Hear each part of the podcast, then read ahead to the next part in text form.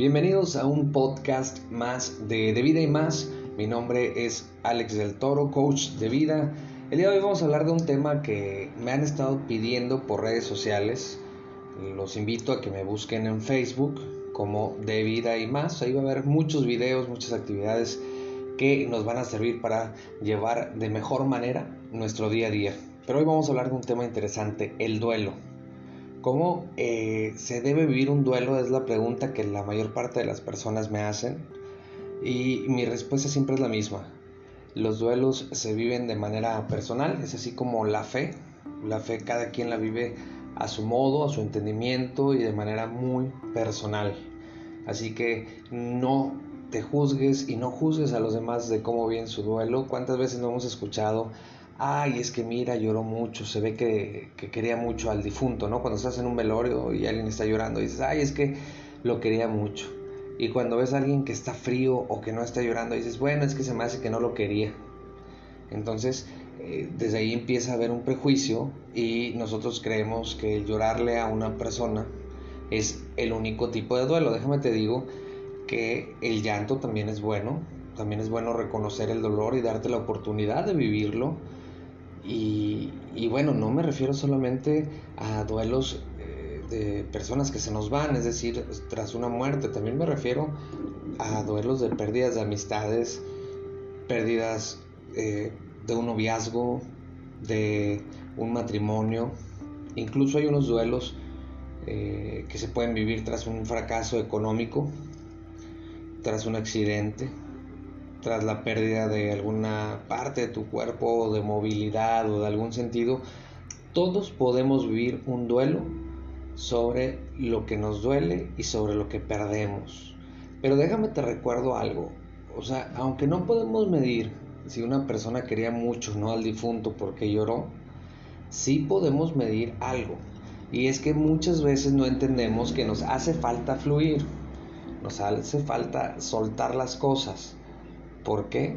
Porque bueno, ¿cuántas veces no nos han dicho o hemos escuchado o leído que la persona que, está en un velorio y que llora, llora por un dolor que tiene él? Obviamente la persona que está ahí presente ya en un ataúd, pues ya no tiene, eh, al menos terrenalmente, ni un sentimiento, ¿no? No es como que está triste o algo, esa persona ya se elevó o pónganle el nombre que ustedes quieran, pero terrenal y físicamente, este, pues lo único que queda es un cuerpo, ¿no? No hay sentimientos, no hay pensamientos. Los que sí tienen sentimientos son los deudos, los que perdieron. Entonces, es importante darnos cuenta que la mayor parte de las veces, no solo en las muertes, sino en muchas cosas, lloramos por el dolor que nos causa a nosotros. No lloramos porque hayamos perdido un negocio, lloramos por la afección que te causa el haber perdido. Igualmente no lloramos porque esa persona se fue, sino por el dolor que nos causa que esa persona ya no esté. Así que, ¿qué te quiero decir con esto? Que los duelos se viven de manera personal, personal totalmente. Tú puedes elegir cómo vivirlo, nadie te puede criticar, pero algo que yo te voy a recomendar y sobre todo en los duelos de pareja es que aprendas a rodearte de personas que te sirvan durante tu duelo. Puedes decir, no, es que mi mejor amigo, mi mejor amiga, o el vecino, o la vecina, o mi amiga, la que tú quieras. Nada más, quiero que pongas mucha atención a si esa persona te está aportando o en realidad es un lastre que vas cargando. ¿Por qué? Porque aquella persona que te dice, no llores por ella, no valía la pena. No llores por él, era una mala persona y tú eres mejor que ella, amiga, amigo. Pues bueno, esas personas, o sea, pues está bien, te están dando así como que una palmadita en el hombro, pero en realidad no te están aportando nada y te están diciendo lo que quieres escuchar. Si tú quieres un verdadero amigo, busca a alguien que no te diga lo que tú quieres escuchar. Tampoco que te critique y que todo el tiempo te esté atormentando, pero no que todo lo que hagas está bien y, o esa amiga o amigo que cortas con el novio o con la novia y te dicen, oye, vámonos de fiesta, te voy a presentar a otra persona y mejor. Esas cosas en realidad son vanas y, pues no te ayudan, ¿no? No te ayudan a salir de un duelo porque una espina no se saca con otra espina, un clavo no se saca con otro clavo y un dolor no se saca haciendo tonteras. Un dolor sale de tu cuerpo cuando tú aceptas que te duele, aceptas que hay una pérdida, aceptas lo que puedes llegar a aprender de esa pérdida y comienzas a fluir. En ese momento ya estás llevando tú un duelo.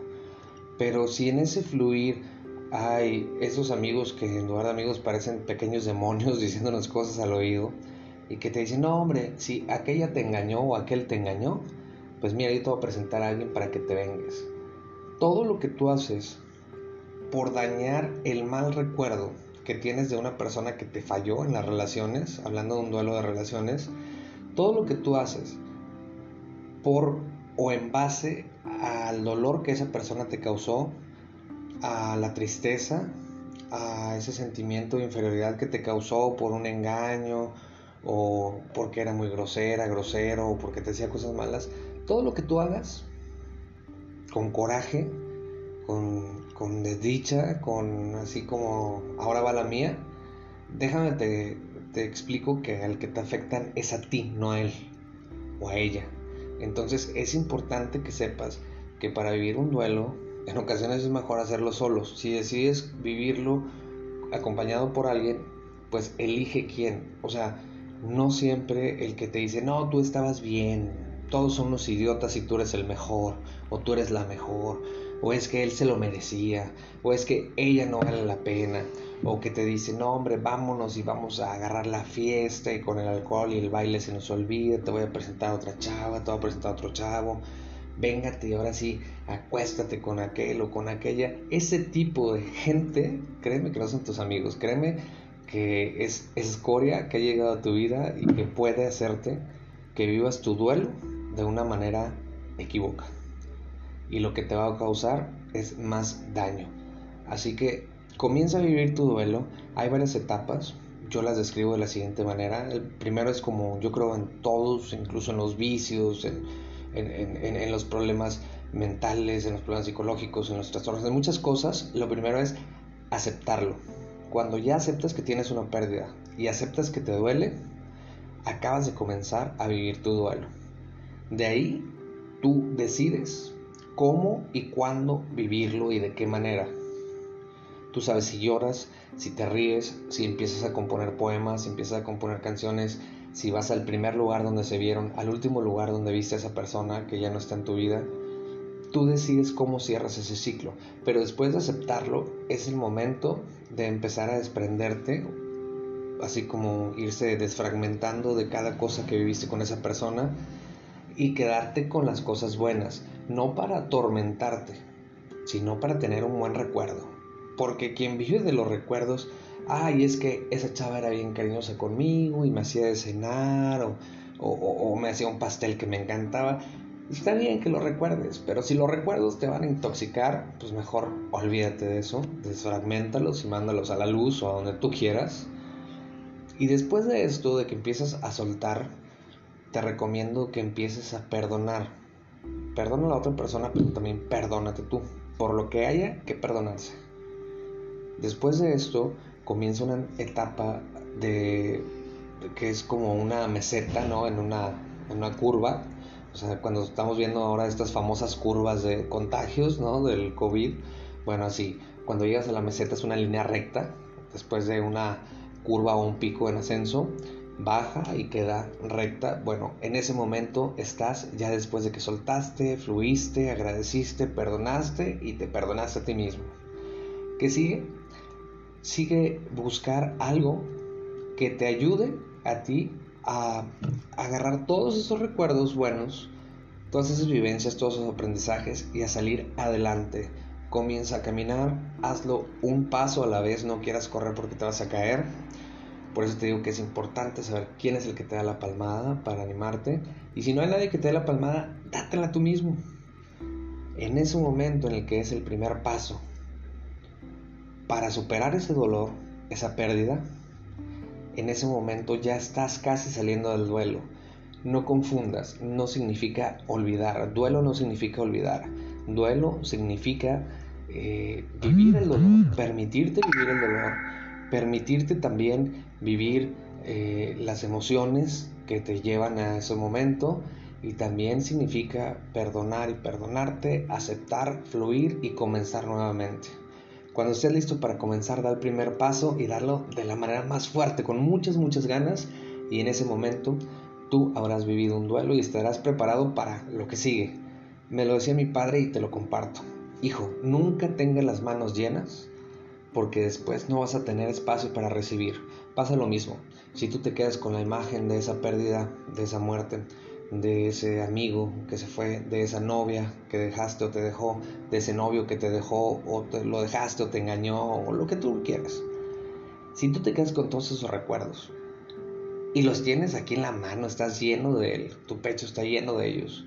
En primera, ten cuidado porque vas a querer vengarte y te vas a querer vengar a veces con tu familia, con tus amigos, contigo mismo o incluso con tu nuevo novio o novia. Entonces eso suéltalo, eso es basura. Así como te lo digo, es basura. Tienes que tener las manos vacías. Entonces solo quédate con esos recuerdos, pero que esos recuerdos no formen parte de tu juicio ni de tu día a día. Simplemente son recuerdos que están ahí.